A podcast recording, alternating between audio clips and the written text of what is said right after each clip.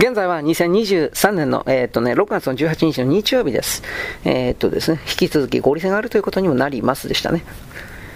株式以外に合理的な投資対象は存在しないここで株と金利の関係について検証しておきたいと思います。えー、図7のグラフ株は米国一部を代表する指数である S&P500 の株式益回り、1株当たり利益を株価で割った数値イコール市場価格ベースの利潤率と、米国債10年ものの利回りの推移を比較したものです。2000年までは両者ほぼ連動していたのは一目瞭然ですが、それ以降は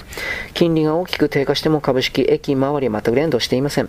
債券と株のバリエーションにギャップが生じているのがわかります。。同じく図7のグラフ上部において FED モデルに基づく理論株価の推移というものが表示されています。株式益回りイコール米国債10年もの利回りという計算式で導かれたもので、2000年以前は実際の株価はその例通りに推移していました。今でもこの理論株価が妥当であるとの前提で戦術の式で算出して現在の米国長期金利1.79%と同等の益回りで株を買うと S&P500 の理論株価は12,591ポイントとなります。つまり現在の水準の約3倍であって、上値余地は極めて大きいことを意味します。ここ数年来、米国株式市場では TINA が合言葉になっています。TINA とは株式以外に投資対象がないというの略で、株式以外に合理的な投資対象が見つからないという現実を突きつけている言葉です。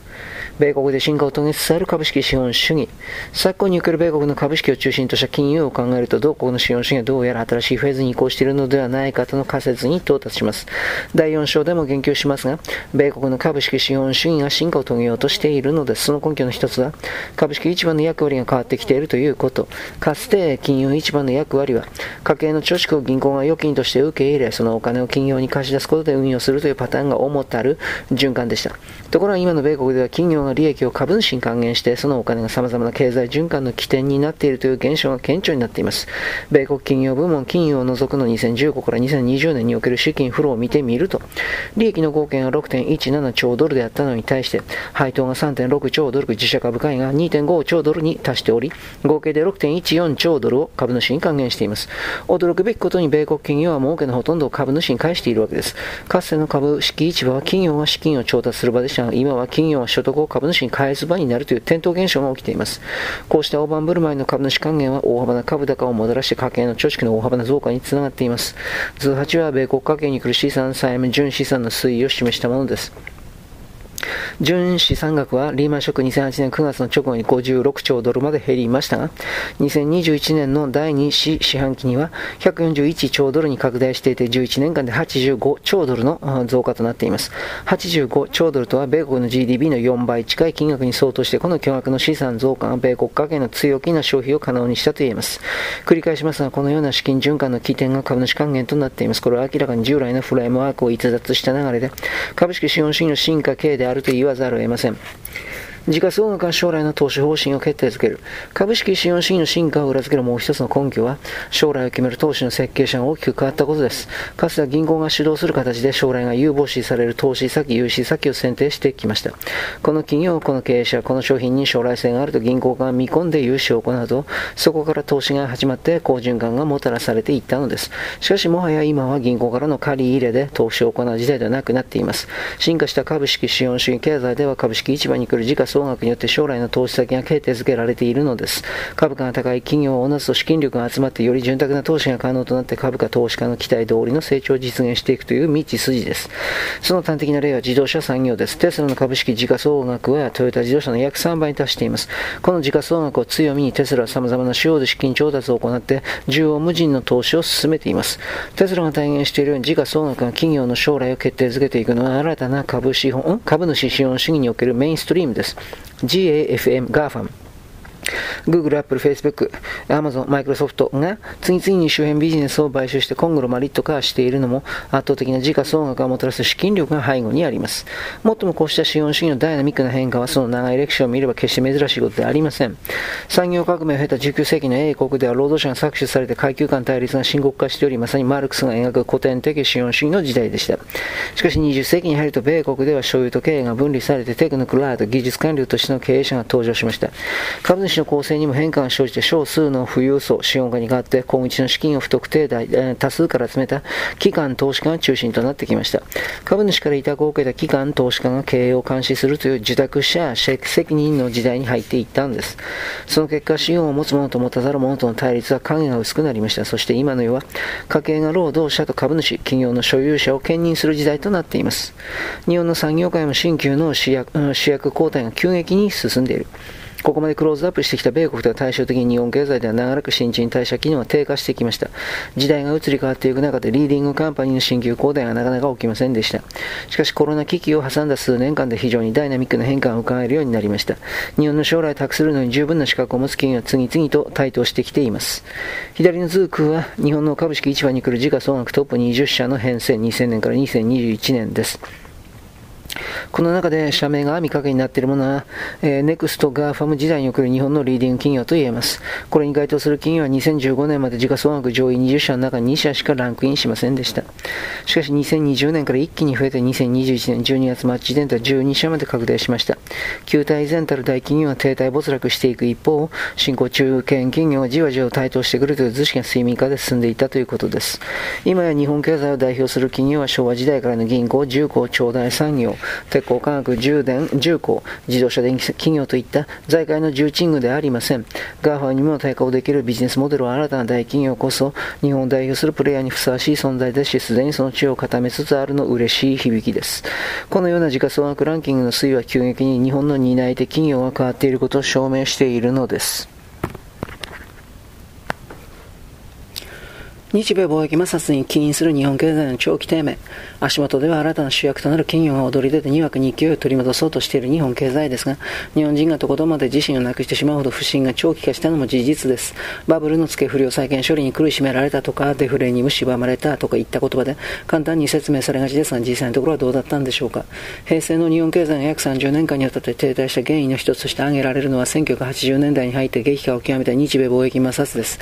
ベトナム戦争の泥の向かって戦費がかさんで、負担の赤字、財政貿易が膨らんでいた米国は、1970年代から日本の貿易黒字に文句をつけていました。当時の米国にとって目の上の単行部だったのは日本の繊維製品でしたが、1980年代以降は鉄鋼や自動車、カラーテレビ、半導体、スーパーコンピューターといった幅広い分野において日本叩きが横行するようになりました。なぜなら日本の製造業が確立したより良い製品を安く作るというメカニズムが機能して、各方面で米国製品を駆逐していたからです。1980年代以降の日本の経済の成長を牽引したのはハイテク産業で、国内の製造業は米国製品をコピーすることから始めました。ただし単なる模倣にはとどまらず自らのアイデアを加えてより良きものを作り出したのは大きな特徴です。しかもより安く売ることにおいても優位に立ったことから海外から高い評価を得て世界的にも大きなシェアを獲得しました。トランジスタラジオからカラーテレビ、VTR、ビデオレコーダーの開発で先行したのはいずれも米国のメーカーですが、良い製品を安く売った日本のメーカーは競争に勝利しています。米国の日本叩きで良い製品を安く売るメカニズムが破綻。もちろん米国も手をこまねいてこうした状況を静観していたわけではありません。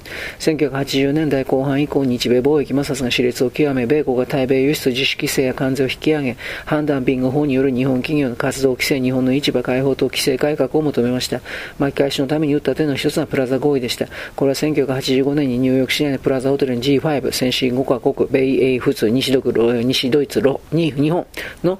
増床が集結して交わされた協定です。プラザ合意とは為替レートの安定を目的に各国が強調するという取り決めです。しかしながらその真の狙いは、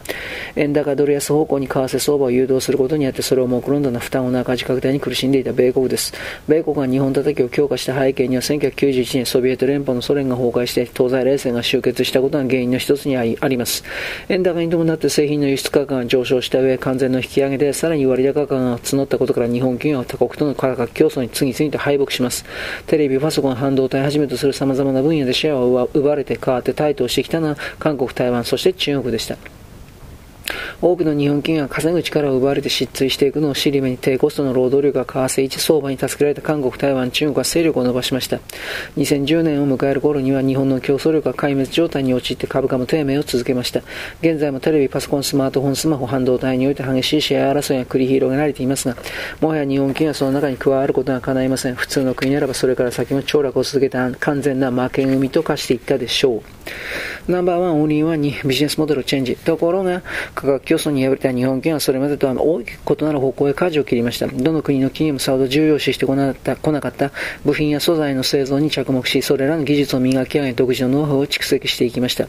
言い換えればナンバーワンからオンリーワンへとビジネスモデルを転換させたわけです。価格競争を制して最大手のシェアを獲得するナンバーワンに対して、競合が存在しない分野を開発し、一人勝ちを収めるのはオンリーワンで、日本企業は後者を選び、独創的な技術で再び世界に存在感を示すようになりました。日本がオンリーワンのビジネスモデルで圧倒的に優位に立てることを象徴しているのは、韓国に対し実施した一連の措置でしょう。2019年8月に日本政府は半導体有機 EL パネルの生産に不可欠なフッ化水素系2素材、フッ化ポリミード、フッ化水素と、レジストン3品目に関して韓国に対する輸出優遇措置を撤廃するとともに、同国ホワイト国から除外しました。ホワイト国と安全保障の面で信頼関係を築いていることを背景に輸出管理を優遇している国のことを指します。これらの優遇策を失えば韓国のメーカー半導体有機 EL パネルの製造に支障をきたすのは必死で、韓国政府に元徴用工問題の前向きな対応を促すのが日本政府の狙いでした。日本が世界シェアの大半を占めるフッ化水素系2素材、2素材やレジストの供給を滞ることが死活問題であることはこの措置に対する韓国の日本製品不買運動など過剰反応からも明白です。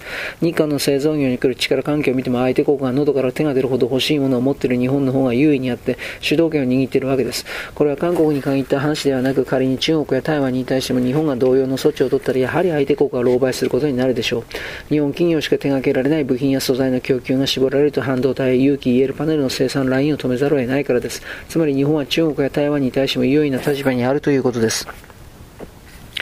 オンリーワン戦略で日本の企業利益が率が顕著に上昇。他にも半導体の基盤として用いられるシリコンウェアハーや半導体製造装置など日本企業しか手掛けられない部品や材料は山のように存在します。オンリーワンであオンリーワンであるということで価格競争に脅かされることなく日本企業は再び儲ける力を市中に収めました。その結果、日本企業の利益率は劇的に上昇しています。2021年9月に財務省法人企業統計同年 C6 月分が発表され、日本企業の利益率が著しく上昇していることを海外メディアこぞって驚愕しました。高度成長期から2008年のリーマンショック前後に至るまで日本企業の売上高経常利益は長らく2から4%で推移してきました。ところが前述調査においては全産業除く金融保険で7.7%、製造費で10.5%と過去をはるかにはるかにしのぐ最高水準に達していたのです。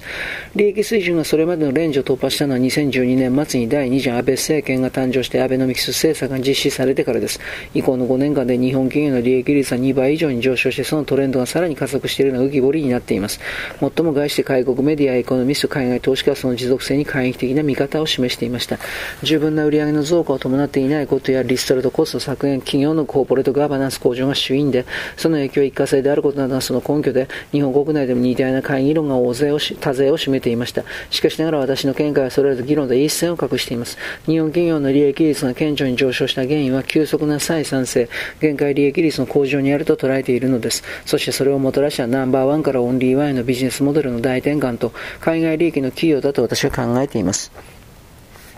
利益改善の3割は海外子会社からの配当、その裏付けの一つは法人企業統計に来る大企業、金融保険を除く全産業で資本金10億円以上の限界利益率、固定比率の推移です。固定比率の低下、リストラコスト削減による利益給は2013年度で一服し変わった限界利益率の急進し、損益分岐点が劇的に低下しました。なぜ限界利益率が顕著に上昇したのか、主要な理由として日本企業の科学支配力が比較的に高まっていること、グローバリゼーションに伴う海外部門の利益企業の高まりといった2つが挙げられます。1については、すでに触れたように、米国の圧力によって日本企業は海外競争、価格競争から脱力を余儀なくされて技術品質優位に特化するオンリーワン戦力にシフトしたことに走行したことが理由になっています。日本企業が手掛ける製品サービスの希少性から価格支配力が高まったわけです。さらにもっと大きな要因となっているのは2だと言います。法人企業統計における製造業の経常利益率を振り返ってみると、2013年度は5.5%だったのに対して2021年度4、6月は10.7%まで上昇しています。5.2%上昇昇。ところが、営業利益率の4.1%から6.1%、2%の上昇にとどまっています。つまり、利益率改善の2分の1は営業外収益の改善で、その多くが海外子会社からの配当であると推察されるのですと。はい。えー、今日はこの辺です。とりあえずあの、ずっとですね、ポジポジティブなことずっと続きます。ある程度は間引いて考えてください。はい、よろしく。ごきげんよう。